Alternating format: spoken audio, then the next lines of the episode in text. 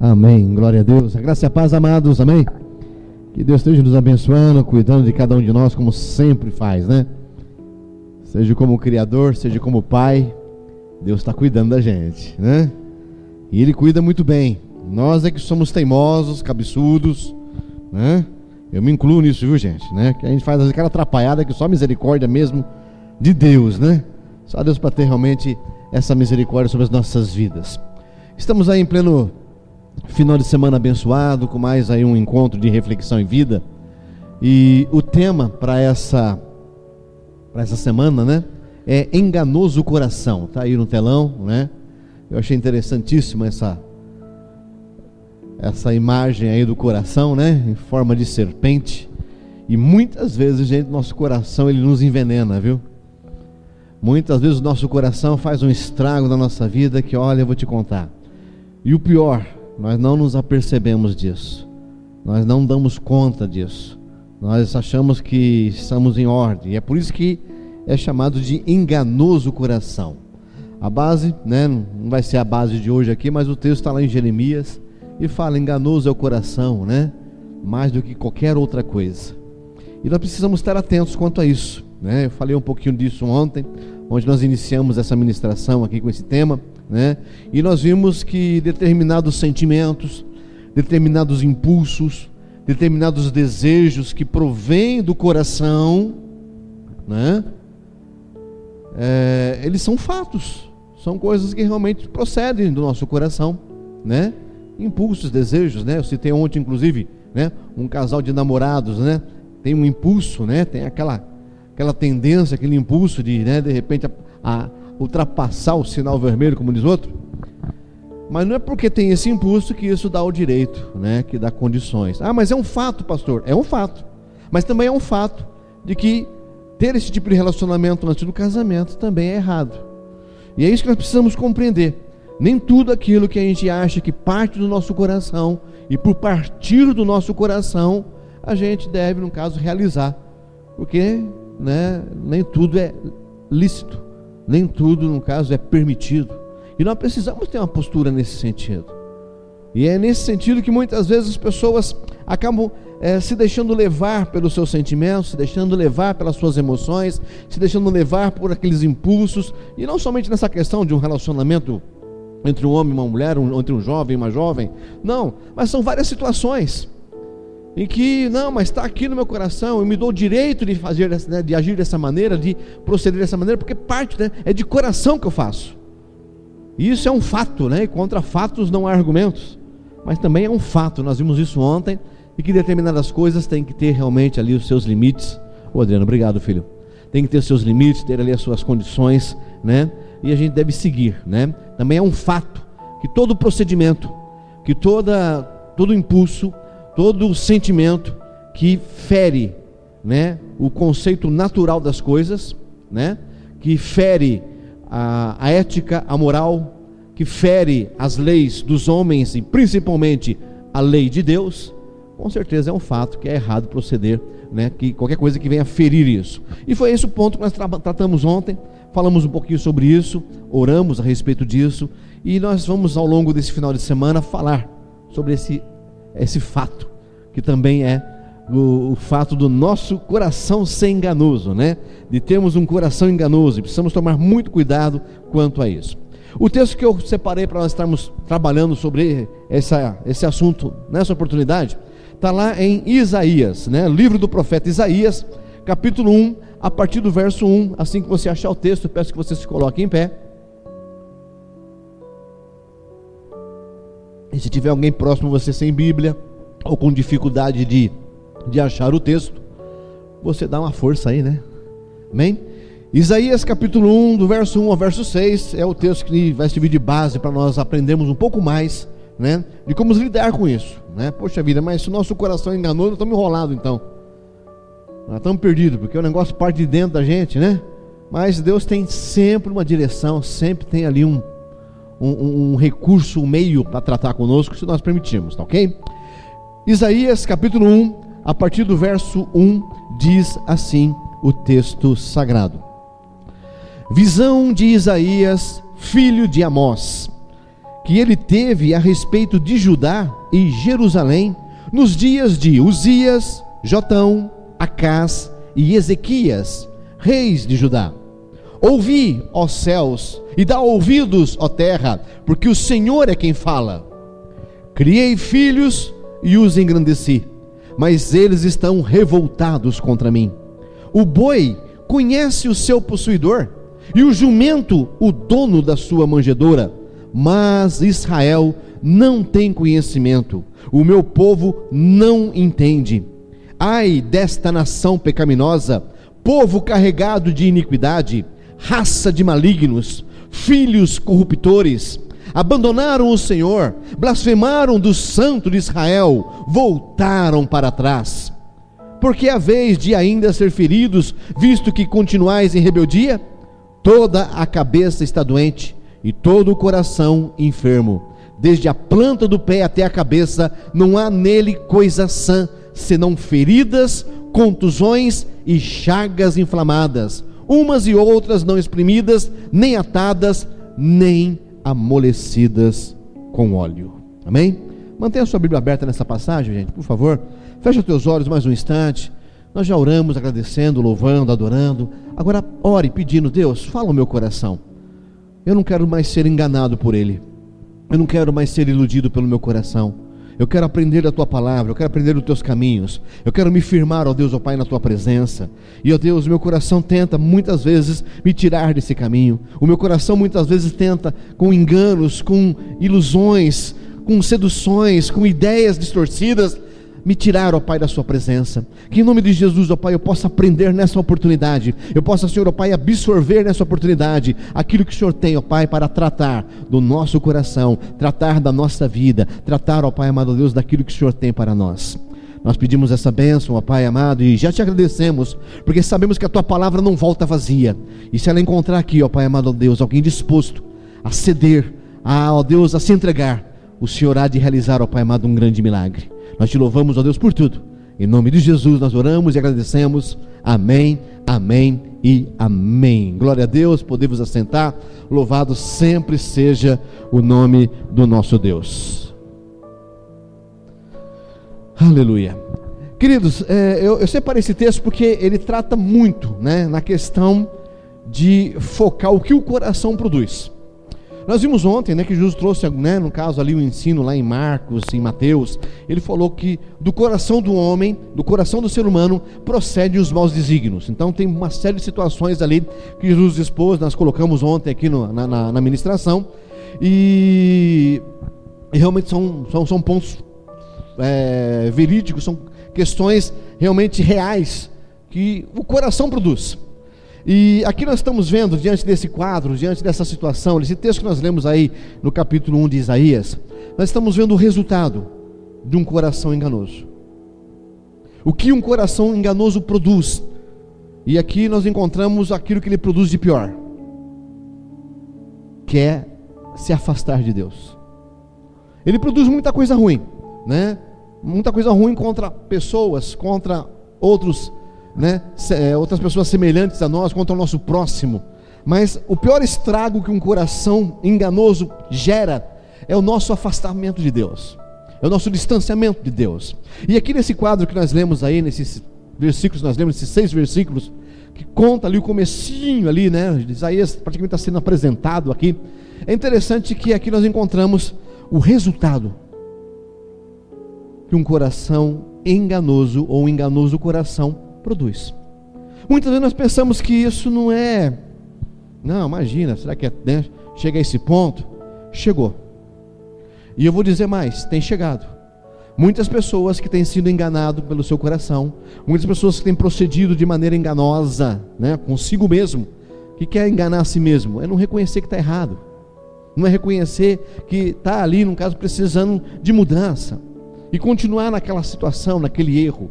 Então ela está enganando a si mesma. E o resultado disso tem acontecido ainda hoje. Esse distanciamento das pessoas de Deus, esse, né, esse se afastar da presença de Deus. Isaías, gente, ele é um dos profetas mais conceituados do Antigo Testamento. Para você ter uma ideia, os teólogos, os estudiosos da Bíblia, eles alegam que o, o livro de Isaías é, o, é, é, é, é a Bíblia em resumo. Curiosamente, né, o livro de Isaías contém 66 capítulos. E a Bíblia contém 66 livros. Curiosamente, né, não sei até onde é coincidência, mas os estudiosos dizem que a exposição, né, porque no livro de Isaías nós encontramos ali a, a, a natureza humana caída, necessitada de auxílio. No livro de Isaías nós encontramos a vinda do Redentor, aliás, a profecia da vinda do Redentor, que vem resgatar essa, essa, essa humanidade caída, né? E depois ele termina com um trunfo, né? Que realmente as coisas sendo mudadas quando se, se, se volta para Deus, quando se achega a Deus. Então o livro de Isaías ele tem um conceito muito, muito, muito intenso. Né? Ele é muito bem conceituado dentro do Antigo Testamento, né? E não só porque ele foi um homem de Deus, um homem que realmente procurou servir ao Senhor, mas também porque ele atravessou gerações, gente. Uma coisa interessante no livro de Isaías, aliás, em alguns personagens bíblicos, eu fico admirado com isso, né? Não é só Isaías, nós encontramos outros outros profetas, outros homens de Deus, outras pessoas relacionadas a Deus que atravessaram gerações. Daniel é um exemplo disso né? Ele foi levado para a Babilônia cativo no, no Império Babilônico, quando Nabucodonosor estava à frente. Depois veio o sucessor de Nabucodonosor. Depois veio o Império Persa, né? E depois ainda veio né, até mesmo né, chegou quase perto de, de, de ver a, a, a, ascendência de Alexandre o Grande no Império Grego. E Isaías é interessante que ele passou por gerações, várias gerações dentro ali do, do, da, da, da, nação de Judá. No versículo 1, né, não sei se vocês vão colocar para mim, o versículo 1 diz o seguinte: olha lá, visão de Isaías, filho de Amós, que ele teve a respeito de Judá, né, a sua nação, e de Jerusalém, a capital dessa nação, né, nos dias de Uzias, Jotão, Acás e Ezequias, que foram reis de Judá. Tá? É, ele atravessou gerações ali, anunciando a palavra de Deus, levando realmente ali uma, né, uma, uma postura a qual a nação deveria, no caso, assumir, mas infelizmente a coisa não estava tomando esse rumo. Né? Inclusive ela veio se definhar. Houve alguns momentos, alguns picos dentro desses reinados aí. Houve alguns picos de, de avivamento espiritual. Mas infelizmente o povo estava com um coração difícil. O povo estava sendo enganado pelo próprio coração. E é esse o perigo, é esse o problema. Né? E Isaías veio atravessando gerações, anunciando durante períodos longos ali, inclusive, um período muito longo, né? E devido a essas experiências, né, nós podemos aprender muito, mas muito com aquilo que o Espírito Santo inspirou Isaías a escrever. E nós precisamos entender um pouquinho realmente essa, essa colocação histórica, porque não foi uma situação que apareceu, não foi apenas uma fase que aconteceu e passou. Gente, né, quando a, a palavra de Deus ela, ela apresenta alguns detalhes que muitas vezes não é assim aos nossos olhos tão necessário, é porque naquele detalhe a coisa realmente é profunda. Então não foi ali uma questão de um momento, de uma fase, de um vacilo, né? de, um, de um escorregão, né? quando muitas vezes nós cometemos isso, quando muitas vezes nós pecamos, quando nós muitas vezes ali vacilamos, no momento ali você foi pressionado você estourou, né? você falou que não devia, você fez o que não devia, né? e aquela coisa toda, e aquele negócio foi de momento. O que eu quero que, nós, né, que, que você venha entender através dessa ministração é que o enganoso coração ele foi criando raiz e não foi uma fase, não foi um, um escorregão, não foi um vacilo, foi algo que ele foi tomando conta, tá? Então é interessante a maneira como a palavra de Deus ela apresenta. Às vezes nós olhamos que apenas olhamos e vemos apenas um fato histórico, vemos apenas um fato de acontecimento. Ah, não, Isaías foi um rei, foi um profeta, perdão, que, né, no caso profetizou ou teve o seu ministério ao longo de vários reis ou de vários reinos. Né? Historicamente é interessante. Mas tem a palavra de Deus, gente, é toda, toda, toda inspirada, totalmente trazendo para nós significados, trazendo para nós coisas que nós precisamos absorver. E esse é um desses, e, e, e esse é um dos pontos que nós precisamos absorver. O, o, o enganoso coração, ele não foi, né, uma coisa de momento. Ele foi uma coisa que foi sendo enraizada. E é isso que ele faz. Ele vai enraizando. Você não vai percebendo. Você não vai se dando conta. E você vai sendo ali enganado, enganado, iludido e achando que está de boa. Né? Então é interessante que a palavra de Deus traz essa orientação para nós. Né? É... é, interessante, né, mas né, no, no, no texto que nós lemos aqui, que parece um tanto estranho imaginar que o povo de Israel, né, ele tinha se desviado dos caminhos do Senhor. É estranho isso, né? Às vezes eu paro para pensar, falo, Senhor, que loucura é essa? Que povo difícil. É, eu falei aqui agora no começo da, da mensagem, né? Que Deus é muito bom e nós somos cabeça, né? Cabeça dura, nós somos cabeçudos. Gente do céu, a gente olha esse povo e fala, mas que coisa, como é que pode ter acontecido isso? A gente acha estranho, porque foi um povo, gente, que foi formado por Deus, um povo que foi ensinado, que foi ali instruído por Deus. É um povo, gente, que respirava Deus, cheirava Deus, se alimentava de Deus, bebia de Deus o tempo todo.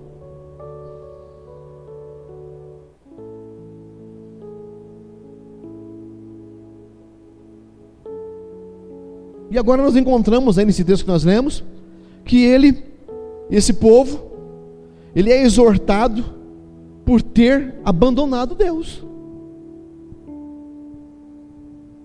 Isso parece meio inconcebível, parece assim meio, né, até mesmo inaceitável diante dos nossos olhos. Mas era a realidade no tempo de Isaías. Tanto que nós temos o registro disso nesse livro que veio atravessando gerações. Mas é exatamente isso que o enganoso coração provoca. Achamos que temos tudo de Deus e fazemos tudo para Deus. Mas na verdade é só aparência exterior, por dentro está tudo podre.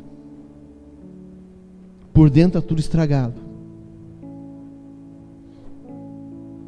E a gente acha que está de boa. A gente acha que está bem. A gente acha que uma oração, a gente acha que um determinado tipo de comportamento né, dá uma amenizada. Eu sempre tenho falado para vocês, gente, isso é uma preocupação minha.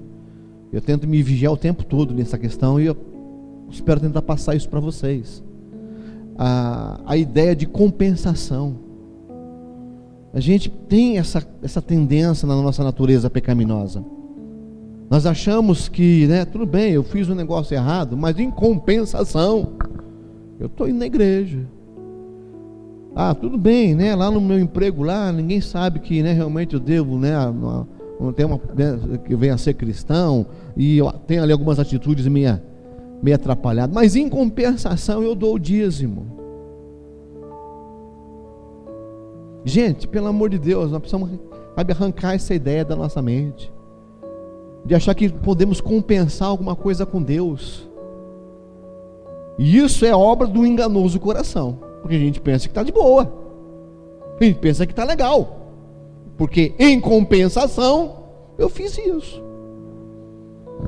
Isso é coisa do, do enganoso coração nosso, é. E nós temos que trabalhar, lutar contra isso o tempo todo, é.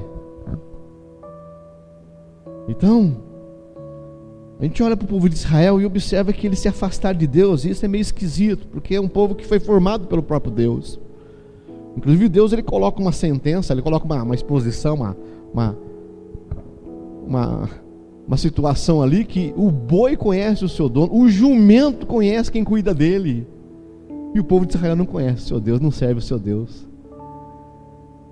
Ou seja, né, o animal irracional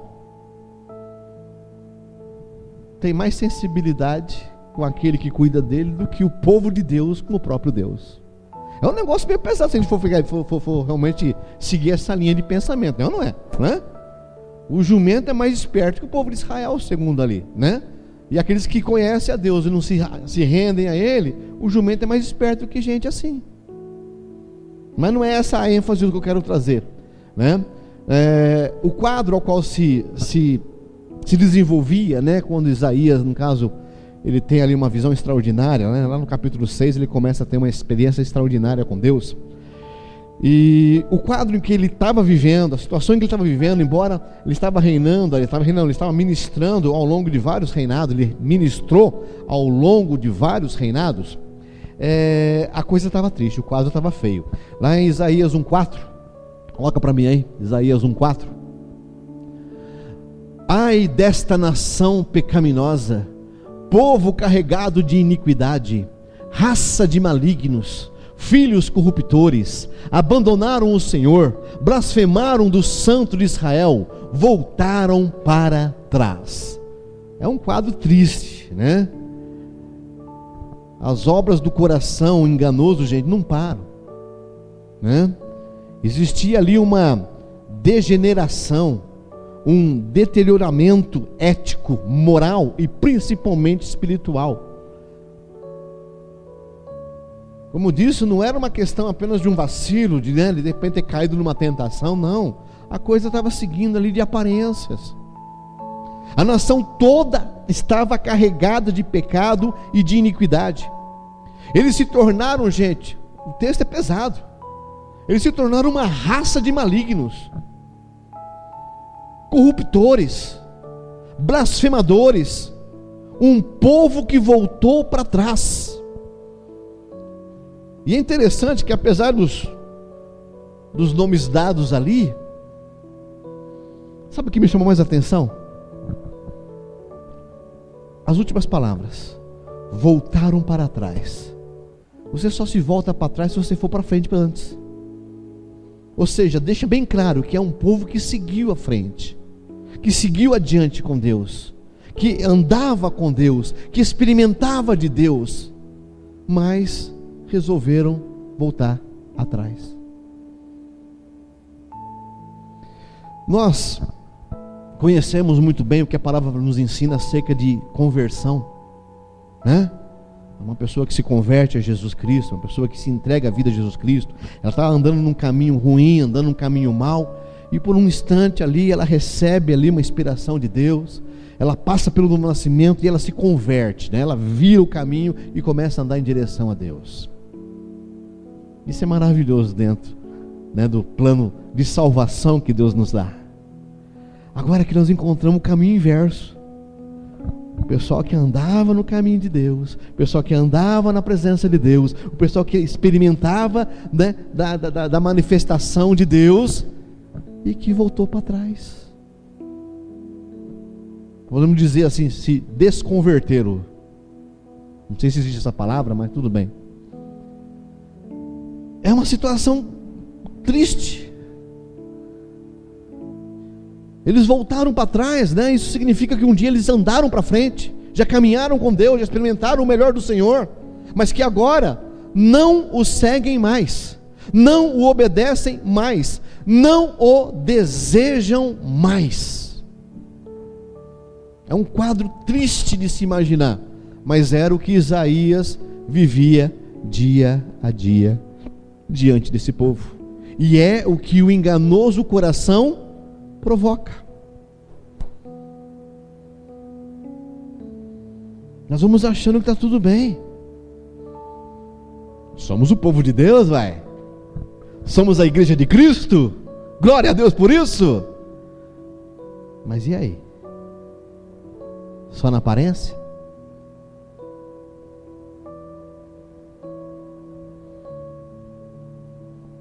Coração enganoso provoca esse tipo de coisa. E volto a dizer, gente, presta atenção no que eu estou dizendo para vocês aqui, que às vezes nós olhamos o, né, o, o quadro triste, a situação crítica, e não achamos que isso possa acontecer com a gente. Jesus ele deixou um alerta bastante assim intrigante. Ele disse num determinado momento que haverá fé na terra, no mundo, quando vier o filho do homem?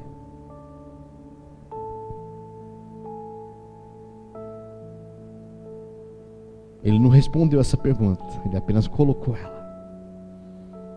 Ele apenas lançou isso. Haverá fé na terra quando vier o filho do homem? Será que as pessoas vão conseguir vencer o enganoso coração? Eu falei ontem, amados, que nós temos, né, no caso, o diabo como nosso inimigo, e ele é astuto, e ele, né, se ele bobear, ele te derruba mesmo. Mas em nome de Jesus Cristo, você consegue anular as obras do diabo. No nome de Jesus Cristo, o diabo tem que se submeter. Agora, o nosso coração é complicado. Você fala em nome em nome de Jesus Cristo, toma jeito. Ele não está nem aí com você. Não está nem aí com o nome de Jesus Cristo. A nossa carne, gente, é um negócio terrível. Aonde, é claro, o diabo se aproveita né, dessa disposição da nossa carne né, em fazer o mal. E aí ele se une à carne e o negócio vira um fuá louco. Mas presta atenção, querido. O problema maior está em nós. Está em nosso enganoso coração. O quadro é muito triste. A situação é muito complicada ali, né? No tempo de Isaías. Mas não difere muito dos dias de hoje, não. Não que eu quero que você saia fazendo qualquer tipo de julgamento de A, de B ou de C. Não, eu quero que você olhe para o seu coração. Eu quero que você sonda o seu coração. Não estou, inclusive, nem, nem vendo, né? não quero nem, nem, nem, né? nem, nem mencionar nada em particular aqui, porque uma que eu não conheço. Mas essa é uma visão, é uma introspecção, é uma avaliação, é uma reflexão que nós precisamos fazer, ué. Porque falar desse povo aí que era cabeçudo e não andou no direito, né? Experimentando de Deus e não continuou no caminho dele, é fácil. Eu falei ontem, mas que esse assunto de enganoso coração, que é o tema desse final de semana, não é um assunto muito agradável, não, viu? Porque nos revela, mostra que nós estamos enganados e ninguém gosta de admitir que está enganado. Ah, meu filho, você pode até depois de uma reflexão, né? Depois que você vê os resultados da burrice que você fez, fala, uh, realmente, me perdoa, estava enganado mesmo. Mas na hora, a banana que você vai aceitar que está enganado. Aí nada. Imagina, eu enganado? Cara, coisa nenhuma. Eu estou sempre com a razão. E é isso que o coração enganoso faz provocar esse tipo de, de sentimento. E nós precisamos tomar cuidado com isso. Olhando esse quadro né, de Israel, eu fiquei pensando ali, né, o porquê de tudo isso. Como é que eles chegaram a esse ponto? O que aconteceu para eles abandonarem a Deus, se tornando né, no que está escrito nesses primeiros versículos ali do livro de Isaías?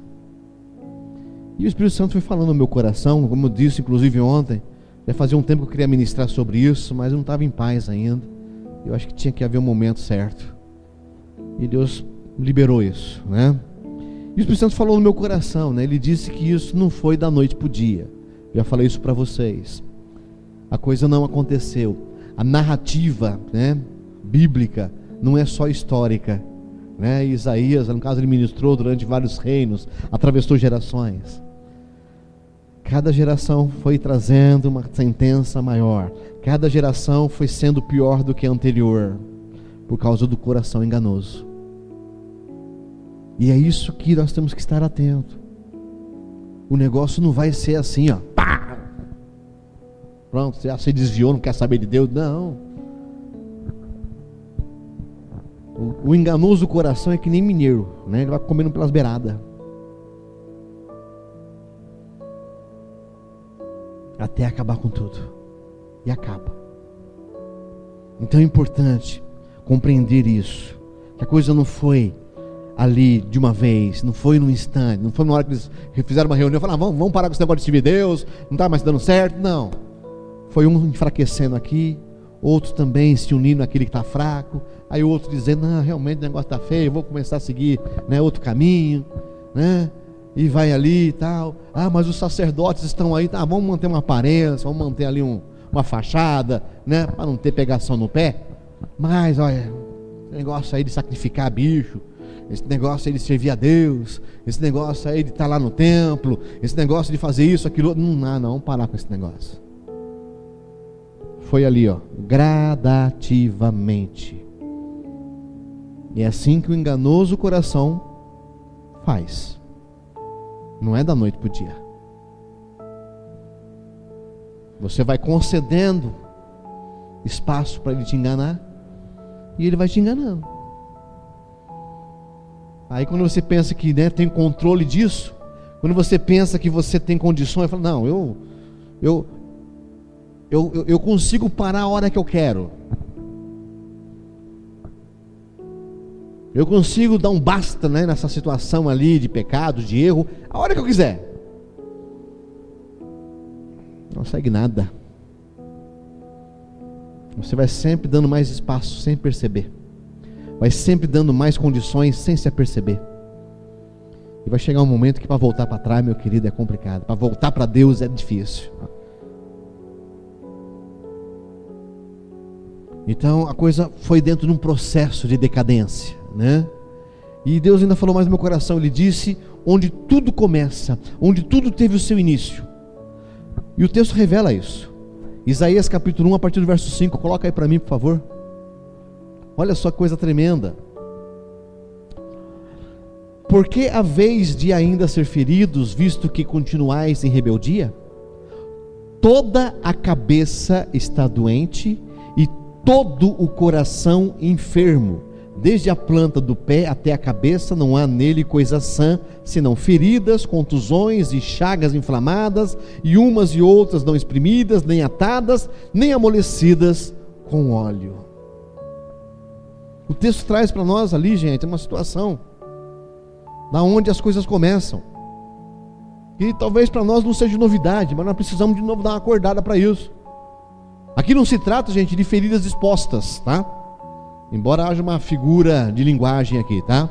Mas se trata de feridas internas, doenças e enfermidades internas. Toda a cabeça está doente e todo o coração enfermo. Isso envolve o que? Pensamentos e sentimentos. É aí que tudo começa. Dá margem a pensamentos distorcidos, dá vazão aos sentimentos que o coração provoca. Está aí pronto, está enganadinho, está enrolado, está iludido. O texto fala sobre isso. Toda a cabeça está doente e todo o coração enfermo. É aí que tudo começa. A coisa, como disse, gente, ela não começa de forma grotesca, né? ela não começa de uma forma assim abrupta, né? escancarada, mas ela começa de dentro, internamente, vai envolvendo pensamentos, vai envolvendo sentimentos. O povo de Israel não se desviou dos caminhos do Senhor de repente, gente, mas ele foi dando ouvidos aos pensamentos, foi dando atenção aos sentimentos errados, foi dando ouvidos ao enganoso coração que fez com que ele se tornasse uma nação pecaminosa, um povo carregado de iniquidade, uma raça de malignos, filhos corruptores que abandonaram o Senhor e blasfemaram do Senhor de Israel e voltaram para trás.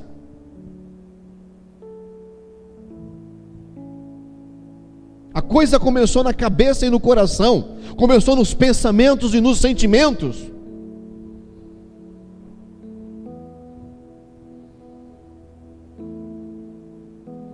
E foi se alastrando, desde a planta do pé até a cabeça, não há nele coisa sã.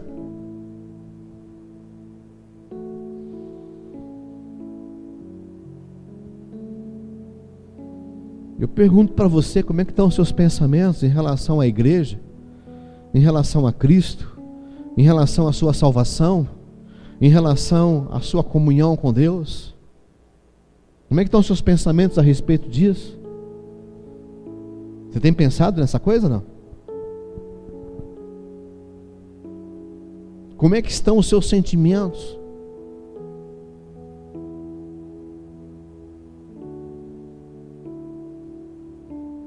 para onde os teus sentimentos estão te levando? Eles estão te conduzindo para mais perto de Deus? Ou estão te afastando daquilo que Deus tem estabelecido?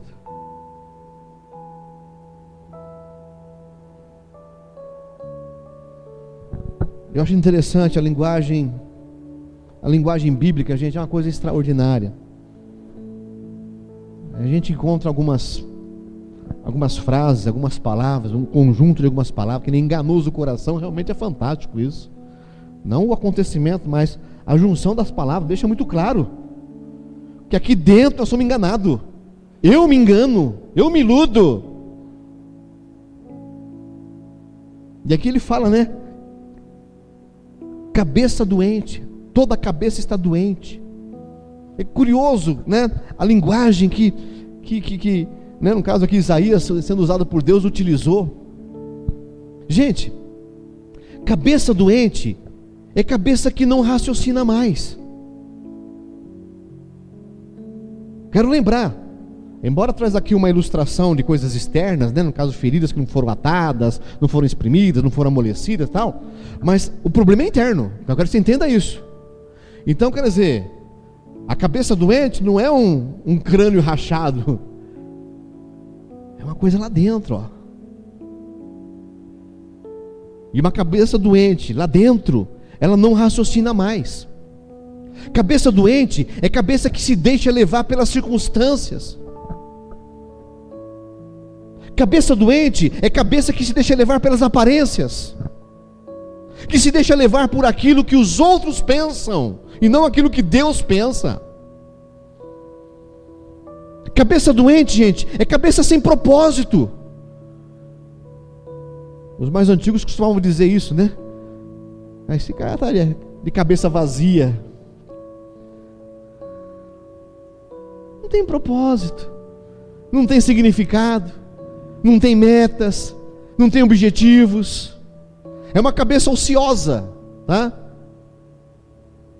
Ou ocupada com aquilo que não é de Deus foram cabeças doentes que levaram o povo de Israel a abandonarem a Deus. E o coração enfermo? Não é um problema de artéria entupida, precisando de uma ponte estafeta, não é essa a ideia, não. A enfermidade aqui é outra. A enfermidade é de sentimentos. Coração enfermo é coração melindroso. Qualquer coisinha, ah, não vou mais, não quero mais. Faz birra. Coração enfermo é coração ressentido. Tá lá, né? Foi injustiçado, tá? Mas não consegue sair dessa, né, dessa nhaca nunca. Coração enfermo é coração que não perdoa. É coração que alimenta mágoas. Coração enfermo é coração egoísta. Coração que pensa só em si mesmo. Coração enfermo é coração ingrato, coração que não reconhece o que já lhe foi feito de bom, e que se esconde atrás de uma autopiedade, de uma autocomiseração, se esconde atrás de interesses próprios. Gente, foram corações enfermos que levaram o povo de Israel a não mais reconhecer os feitos de Deus sobre as suas vidas, sobre as suas casas, sobre as suas famílias.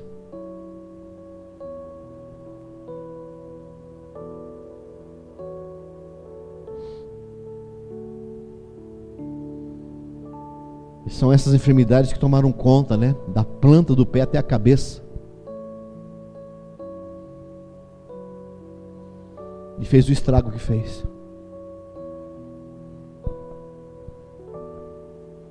Fez a bagunça que fez.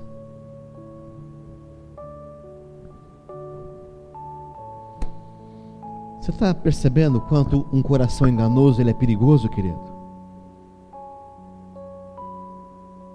E que ele está dentro de você? Está dentro de mim? Está dentro de cada um de nós. O pecado generalizado liberou esse negócio.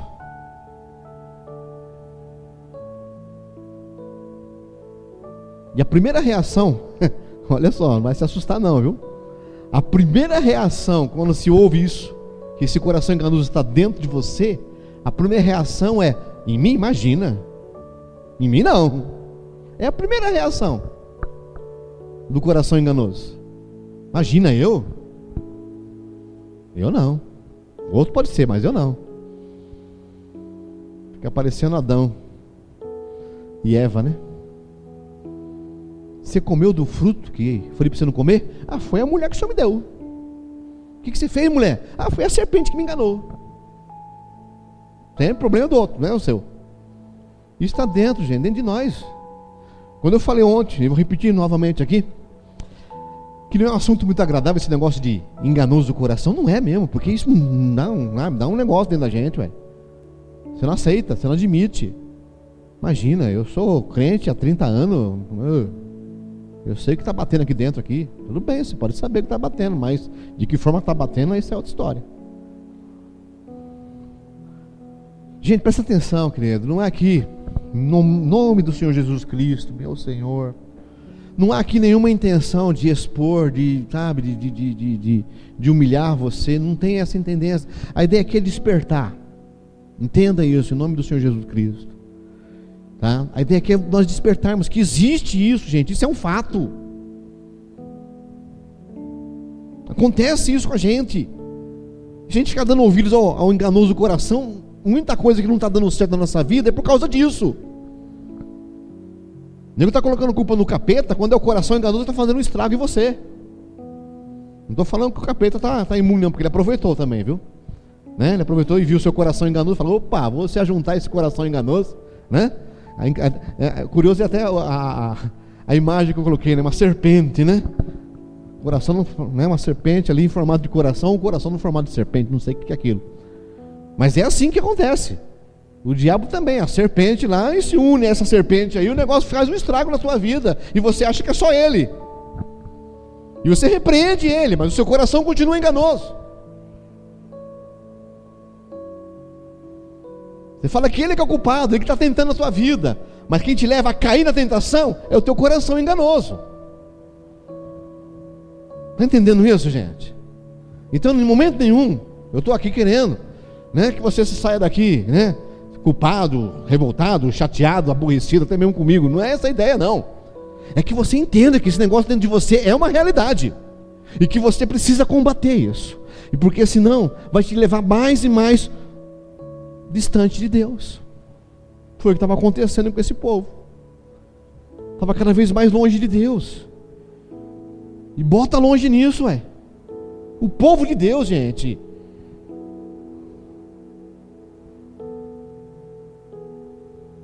Se aconteceu com eles, o que impede de acontecer com você? Então a ideia aqui é alertar. A ideia aqui é despertar. Vou botar esse coração no lugar dele. E embora a coisa, né, nós vemos aqui, ela está feia, estava complicada realmente. É interessante que, mesmo em, diante de uma exortação, eu fico fascinado com a palavra de Deus, gente. Eu, eu amo demais as escrituras sagradas, eu falo isso sempre porque é uma realidade. Eu sou apaixonado pela Bíblia. E mesmo numa exortação, Deus ele coloca uma expectativa. Coloca só o versículo 6 para mim aí, por favor. Isaías 1:6. Desde a planta do pé até a cabeça não há nele coisa sã, senão feridas, contusões e chagas inflamadas. Até aí o negócio está feio. Hã? Até aí o negócio está complicado. Até o negócio está realmente podre. Imagine, né? A cabeça está nesse estado, o coração está nesse estado, né? Completamente cheio aí de feridas, contusões e chagas inflamadas. Eu estive essa semana, foi na semana que foi meu pai, né? Eu estive essa semana no, no eu esqueci o nome do hospital, perto de Bauru ali, não é lá no estadual de Bauru, não é antes de chegar em Bauru. Lauro, é isso, né? Isso, no Lauro, né? Fui lá. E fui lá, meu pai está fazendo um tratamento tal. E chegamos lá, tinha muita gente na nossa frente. E eu fiquei observando as pessoas que estavam ali.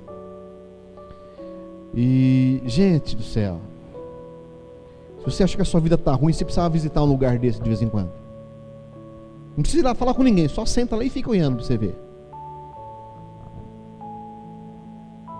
Lá é tratamento de tumores, né, no caso de câncer de pele, uma série de coisas, né? Tem várias, várias especialidades, mas uma é dessa, uma das especialidades é essa.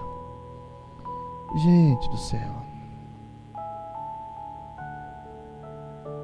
Cancinise, lepra, é uma coisa terrível. Tinha um senhorzinho lá, gente, ele estava só com. Né, ele não tinha o pé, tinha só um, um toquinho ali. Né, o calçado dele era um pedaço de madeira aqui. Não sei como é que ele vestia aquilo. Gente com tumores no rosto. A maioria, inclusive, já de idade bastante avançada. E quando eu falo de idade avançada, já, já passou dos 70, 80 anos, eu acho. Ou a doença fez realmente ali um, um gerou um envelhecimento precoce. É um negócio difícil de ver, mas ao mesmo tempo, rapaz, rasga o coração da gente. Quando eu estava lendo esse texto, eu me lembrei dessa turma, né? Não por causa do pecado deles, pelo amor de Deus, mas por causa da situação física que eles estavam. Era mais ou menos isso. Feridas, contusões, chagas inflamadas. Eu não serviria para ser enfermeiro nunca na minha vida. Não tenho condições de lidar com. Não, porque tenho, não, não tenho, não tenho tato com esse tipo de coisa. Mas é assim que está por dentro. E olha só, Deus está aqui descrevendo a situação do povo. Então ele chega ali e fala, né, desde a planta do pé até a cabeça não há nele coisa sã, senão feridas, contusões e chagas inflamadas. Mas daí, embora aqui ainda o quadro é ele, ele é triste, o quadro ainda ele é de exortação, o quadro ainda é muito preocupante, é realmente um quadro decaído. Mas olha só que coisa interessante depois do, do chagas inflamadas. Umas e outras não espremidas, nem atadas, nem amolecidas com óleo. O que, que isso significa? O que isso traz para nós? Embora seja uma exortação e uma exposição de uma circunstância terrível. Isso mostra que, se houver uma postura de buscar tratamento, se houver uma postura de buscar correção, se houver uma, uma, uma postura de mudança interior, a cura pode acontecer. A transformação pode acontecer. É o que eu acho maravilhoso na palavra de Deus, até que né, numa passagem como essa, nós podemos encontrar uma expectativa. Existe esperança, querido. Existe esperança para o nosso coração.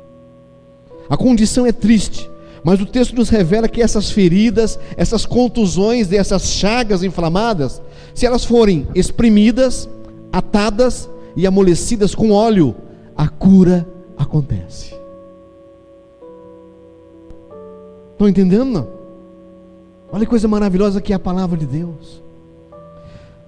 Existe ferida, existe contusão, existe chagas inflamadas, mas existe tratamento para elas. O problema é que eles não estavam aceitando o tratamento.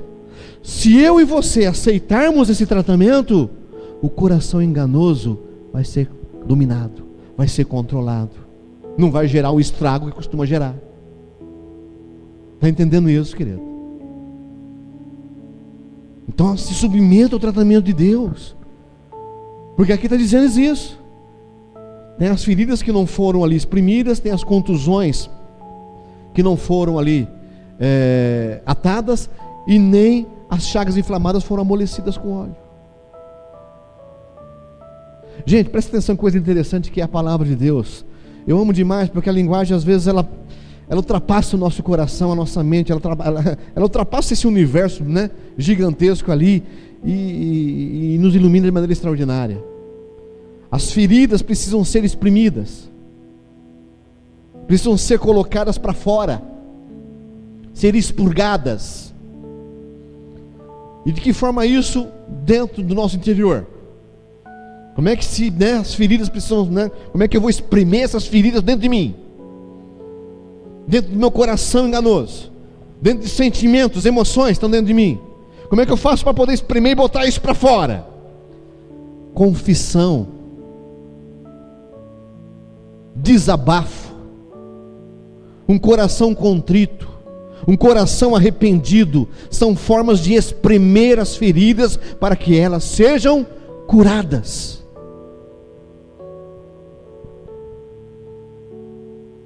É um negócio que não é fácil. Eu costumo dizer, né? Você vai, você fez um machucado, você se machucou, e você vai aí na Santa Casa, você vai num posto ali, né, buscar tratamento. Não que as meninas de lá judiam da gente, mas elas têm que cuidar de jeito. Né? Então você está lá com um corte imenso na perna lá, cheio de, né, de, de, de, de, de terra. Gente, ela não vai chegar lá e botar um curativo e pronto, né? Vamos colocar um curativo para estancar o sangue e vai embora. Não, ela vai meter, né? Soro fisiológico, vai passar a mão, vai arrancar o seu couro, vai doer mais do que a ferida. Estou fazendo a caveira da Silvinha aqui, né? Ela não faz isso não, brincadeira, viu gente? Embora tem que tratar desse jeito, tá? Estão entendendo? Dói mais, com certeza, né? Você fala para uma criança, ah, você vai no hospital, abre o bocão, né? Se estava chorando por causa da dor do machucado, fala que vai no hospital, pronto, desembesta chorar mesmo. Por quê? Porque dói mais, é claro que dói mais, mas é necessário. Feridas aqui dentro, no nosso coração, gente, elas precisam ser expurgadas, ser exprimidas. É a forma de nós anularmos os efeitos do coração enganoso. Ou pelo menos ele não causar mais, ele não causar mais problema. Então, de forma que você expurga isso, que você espreme isso? Confessando, desabafando, tendo um coração rendido, arrependido. Ali fala de contusões, né? Que precisam ser atadas, precisam ser enfaixadas. Naquela época não tinha isso, mas no nosso caso hoje precisam ser engessadas. Para que haja o quê? O ligamento novamente. Por que se ingesta um braço? Por que se ingesta uma perna que quebrou? Para que ela fique imóvel, fica lá, o ossinho com o osso, e a coisa vai ali, ó, criando liga.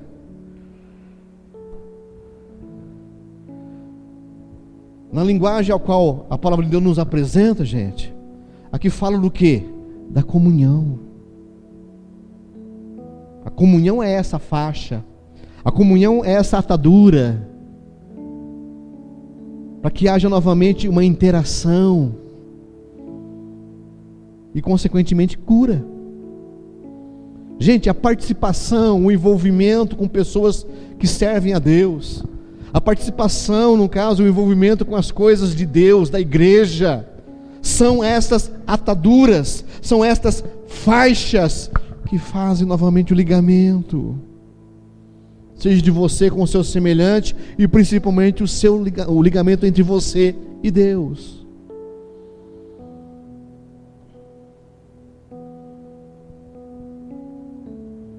Então a cura, a cura para as contusões e as chagas inflamadas, né?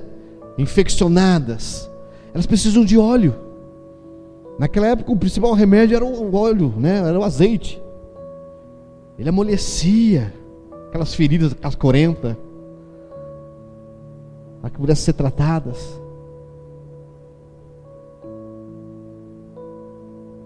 Aqui representa o que? A rendição ao Espírito Santo. Para que Ele amoleça o nosso coração.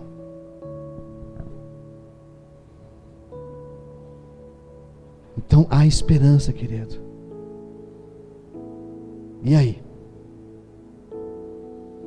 Cabeça doente, coração enfermo, enganoso coração. Como vai ficar a sua vida depois disso?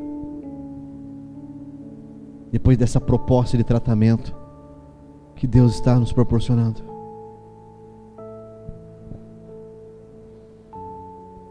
O coração é enganoso e ele gera resultados terríveis. Mas você pode dar um, um break nisso. Pode dar uma freada nisso. Mas é você que tem que se submeter ao tratamento. Porque não é fácil não, viu? Mas é a única saída. É você chegar diante de Deus e falar, Deus, vem, vem espremer as feridas da minha, do meu coração, da minha, dos ressentimentos, Vem, Senhor, mais uma vez enrolar tua faixa. Vem engessar para que a comunhão com o meu semelhante, a comunhão contigo possa realmente ser ligada novamente. Amolece o meu coração com a presença do teu Santo Espírito.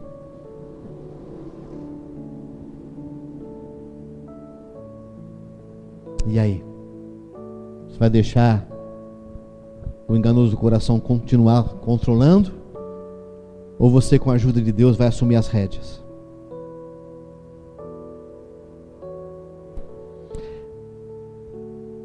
A pergunta, a resposta, obviamente, é óbvia, né?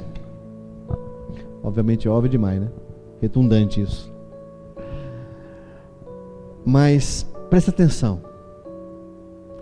Para que você possa anular os efeitos futuros do coração enganoso, do enganoso coração, você precisa primeiro ser curado. Você precisa primeiro se submeter a esse tratamento. Porque se você continuar querendo seguir, não, agora entendi como é que eu vou colocar o coração enganoso no lugar dele.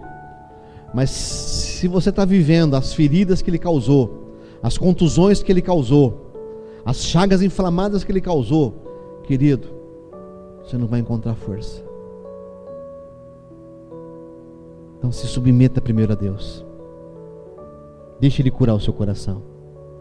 Deixe Ele transformar.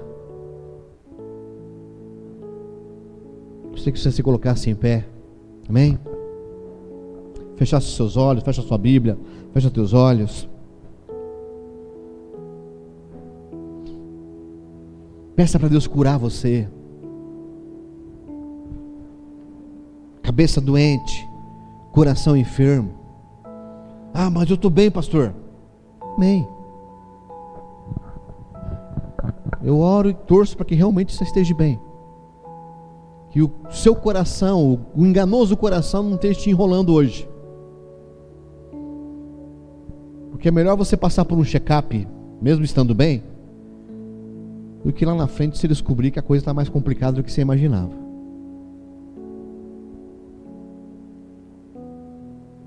Eu acho que não custa nada. Fala, não, Deus, estou aqui colocando meu coração para ser tratado. Faz um check-up. Eu me sinto bem, mas faz um check-up. E se você que está aqui sabe que o coração está realmente enfermo, a cabeça está doente, isso tudo dentro de você, tá? Pensamentos, sentimentos. Querido, se você reconhece isso, está aí uma boa oportunidade de você chegar e falar: Não, Deus, vem. Vem espremer essas feridas. Vem aí agir sobre a minha vida, vem transformar o meu ser, que eu possa confessar, colocar para fora realmente aquilo que envolve o meu coração. Eu preciso realmente me ligar novamente a Ti. Então me enfaixe as contusões que me distanciaram, que romperam, as contusões que feriram ali, desligaram a minha comunhão contigo e com o meu irmão. E derrama, meu Deus, derrama do Teu Espírito Santo para amolecer o meu coração, por inteiro, quebranta-me Gera em mim a tua cura. Gera em mim a sua transformação. Faz as coisas acontecerem, Senhor. Eu creio que tu és, és a cura para a minha vida. O Senhor é a cura para o coração enganoso que há dentro de mim. Pensa nisso. Tem esse momento com o Senhor. Enquanto você vai orando, se der para você escutar a música aí e ela te ajudar de repente a, a colocar palavras na sua oração, que a proposta é essa, viu? A música não é para poder você ficar mais sensível, não, não. A música tem mensagem, a música tem ali uma proposta. Então, de repente, no meio da canção, as palavras que vão sendo ali mencionadas, cantadas, vão ajudar você na sua oração, vão ajudar você a se colocar. É esse momento, gente. Não é a música que vai transformar a sua vida, não. Mas é a presença de Deus. É o Senhor que conhece esse coração enganoso que você tem aí. E com a ajuda dele você vai colocar ele no lugar dele. Mas você precisa também ser antes curado, tratado, fortalecido. Não adianta você estando doente querer, no caso, fazer a coisa acontecer, porque vai ser mais complicado. Então se coloque diante de Deus e diga: Senhor, eu creio que tu és a cura do meu coração, és a cura da minha cabeça, dos meus pensamentos, dos meus sentimentos, da minha vida. Que corações aqui, ó Pai amado Deus, que se distanciaram de Ti, possam, em nome de Jesus Cristo, estarem sendo curados e regressarem, ó Pai amado Deus, nos Teus caminhos. Que possa ter a, ocorrido aqui, meu Pai, em nome do Senhor Jesus. Que possa ter acontecido aqui, ó Pai, o milagre, Senhor, ó Pai de feridas sendo ali, ó Pai, curadas, contusões sendo ali, ó Pai amado, também curadas, chagas inflamadas, ó Deus, curadas.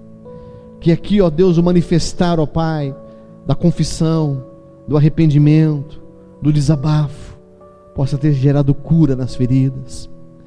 Que o desejo de de estar, Senhor, ó Deus, em comunhão, ligar novamente, enfaixar novamente, atar novamente, engessar novamente, possa gerar assim, ó Deus, a liga necessária para que estejam na Sua presença, estejam, ó Deus, junto com amados queridos, e que Teu Espírito Santo possa não só ter amolecido o nosso coração, mas continue a amolecer, continue a se derramar continue a se manifestar. Que o coração enganoso não venha gerar mais frutos em nossa vida, mas que possamos aqui, ó Pai, em nome do Senhor Jesus Cristo, temos aqui a correspondência naquilo que a Sua palavra nos ensina. Abençoe cada vida que está aqui.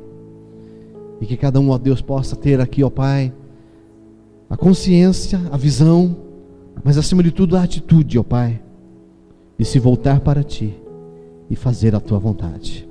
Nós oramos, agradecemos, em nome de Jesus. Amém